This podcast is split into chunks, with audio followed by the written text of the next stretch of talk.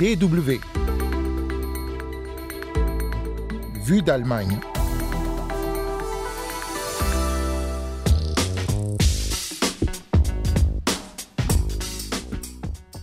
Une carte de paiement au lieu d'argent liquide pour les demandeurs d'asile, c'est ce qu'est en train de mettre en place l'Allemagne, officiellement pour empêcher les transferts d'argent vers les pays d'origine ou à des passeurs. Le sujet fait débat, comme on le verra dans quelques instants. En deuxième partie de ce magazine, les craintes de voir la laïcité enterrée grandissent en Inde avec l'inauguration d'un grand temple hindou dans le nord du pays. Ce sera le grand reportage de la semaine. Vous écoutez Vue d'Allemagne, Anne Le au micro, willkommen et bienvenue.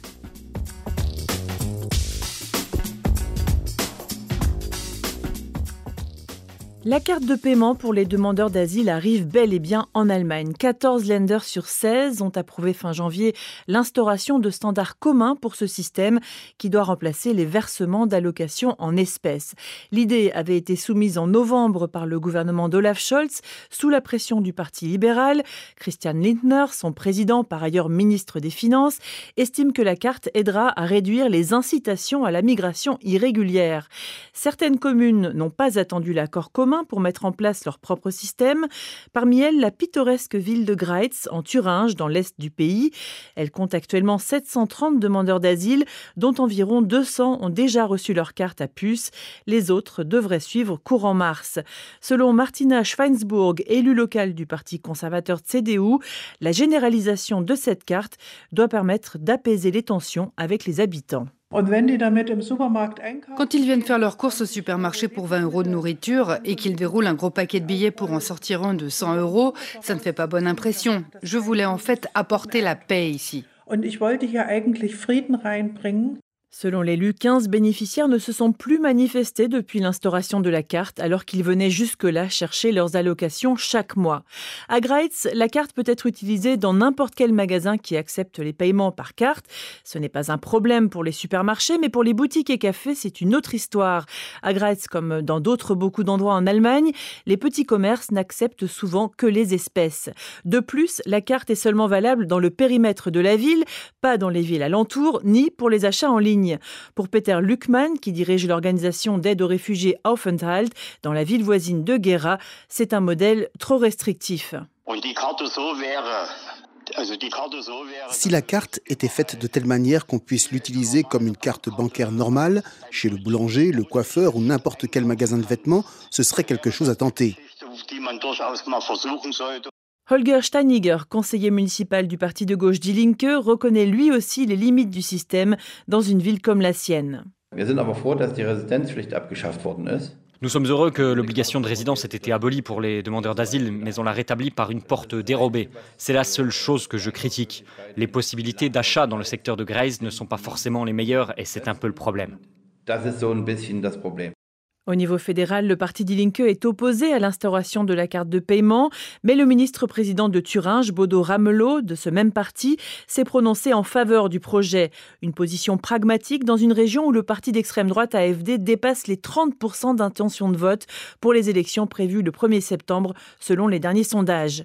À Greitz, 29% des électeurs ont voté pour le parti anti-immigration lors des législatives de 2021. Le conseiller municipal Holger Steiniger admet que l'instauration de la carte de paiement a ses avantages. Avec une telle carte de paiement, je peux réfuter beaucoup de contre-vérités ou de fausses informations. Les gens peuvent faire leurs courses avec, ils ne peuvent plus retirer d'argent liquide, ou alors ils n'ont plus la possibilité de payer des passeurs. Les demandeurs d'asile de Greitz reçoivent tout de même 100 euros en espèces sur les 410 euros alloués mensuellement. Dans d'autres villes comme Hambourg, les allocataires de la carte sociale n'ont le droit de retirer que 50 euros en liquide sur le crédit mensuel de 185 euros alloué à chaque adulte, un montant destiné aux dépenses courantes. Les autres frais comme le loyer ou l'électricité sont versés directement aux prestataires. Malgré l'harmonisation envisagée par les lenders, ces derniers garderont la main sur le montant des prestations versées en liquide et aussi sur les éventuels d'éventuelles restrictions géographiques de leur carte. Des restrictions critiquées par les organisations d'aide aux réfugiés. Selon Peter Luckman de l'organisation Aufenthalt, beaucoup de bénéficiaires craignent d'ailleurs de s'exprimer sur cette question. Nous ne trouvons personne qui a le courage de parler, parce que leurs déclarations seraient certainement exposées à la critique, et puis ils ont aussi peur des conséquences si on les identifie. Les autorités auraient une marge de manœuvre administrative pour leur rendre la vie encore plus difficile. Les experts des questions de migration sont également sceptiques quant aux effets attendus sur le nombre de demandes d'asile en Allemagne, car la migration est un phénomène plus complexe et ce n'est pas, selon eux, pour profiter des allocations sociales que les réfugiés arrivent en Allemagne.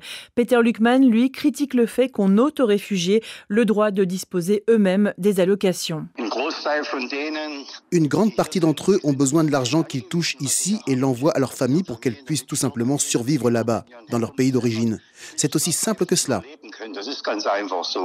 Un point reste encore à régler. Les lenders insistent pour que la loi qui régit les prestations aux demandeurs d'asile soit révisée afin de mentionner explicitement l'utilisation de la carte de paiement pour le versement des allocations.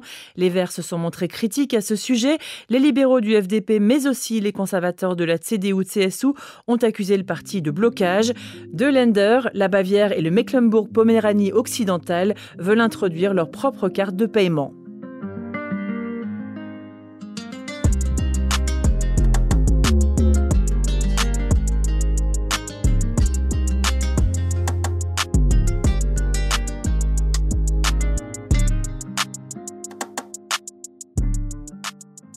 Vue d'Allemagne, deuxième partie, l'Inde a inauguré au mois de janvier un grand temple consacré au dieu hindou Ram dans la ville d'Ayodhya, dans le nord du pays.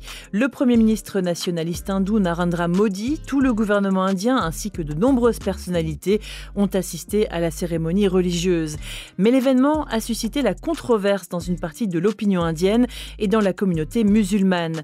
Certains craignent que la laïcité inscrite dans la Constitution soit enterrée pour de bon. C'est le reportage de notre envoyé spécial sur place, Emmanuel Derville. Vishal Singh est un personnage pressé. Ce fonctionnaire de 50 ans est un homme de confiance du Premier ministre Narendra Modi. Il dirige l'autorité de développement d'Ayodhya, une ville à 700 km de Delhi. C'est lui qui coordonne les travaux pour transformer l'agglomération en ville sainte pour les hindous. Ce matin, il reçoit plusieurs sous-traitants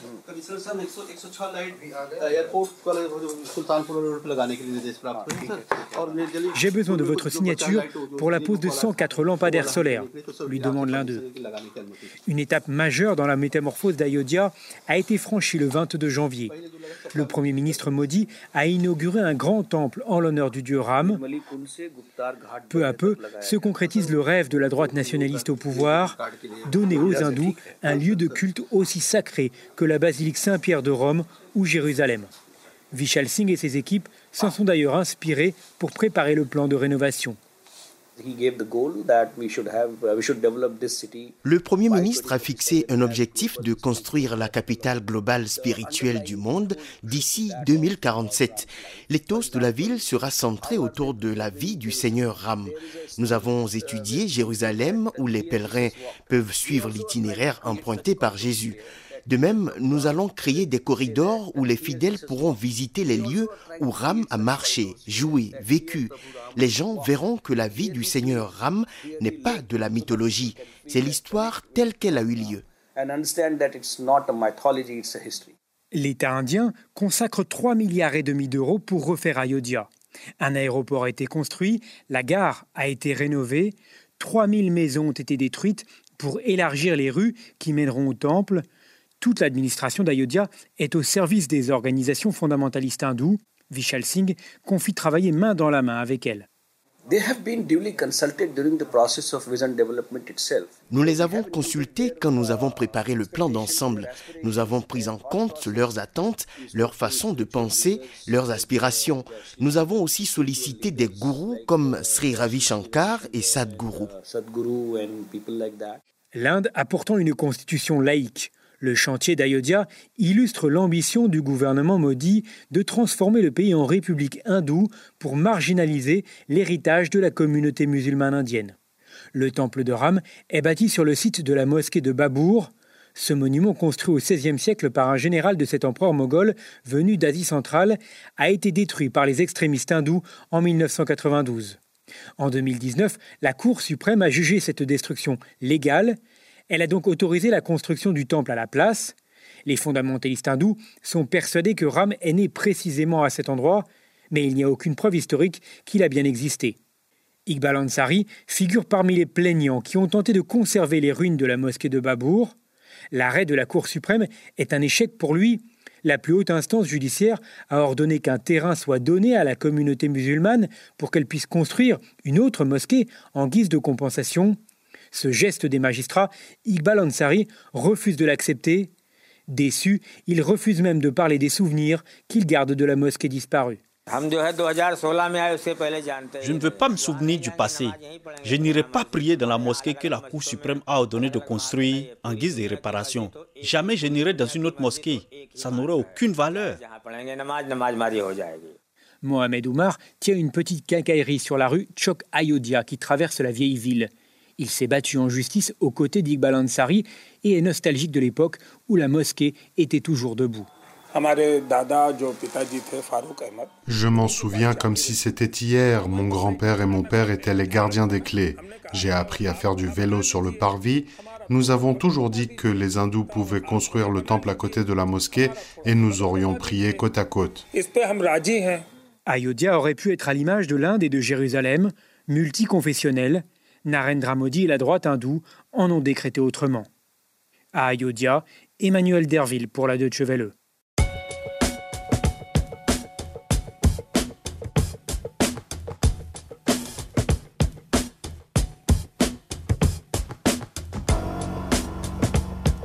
Et Vue d'Allemagne, c'est fini pour aujourd'hui. Merci à Emmanuel Derville pour son reportage en Inde et à Ben Knight pour les sons recueillis à Greitz en Thuringe. La semaine prochaine, rendez-vous avec Hugo Flotatalon.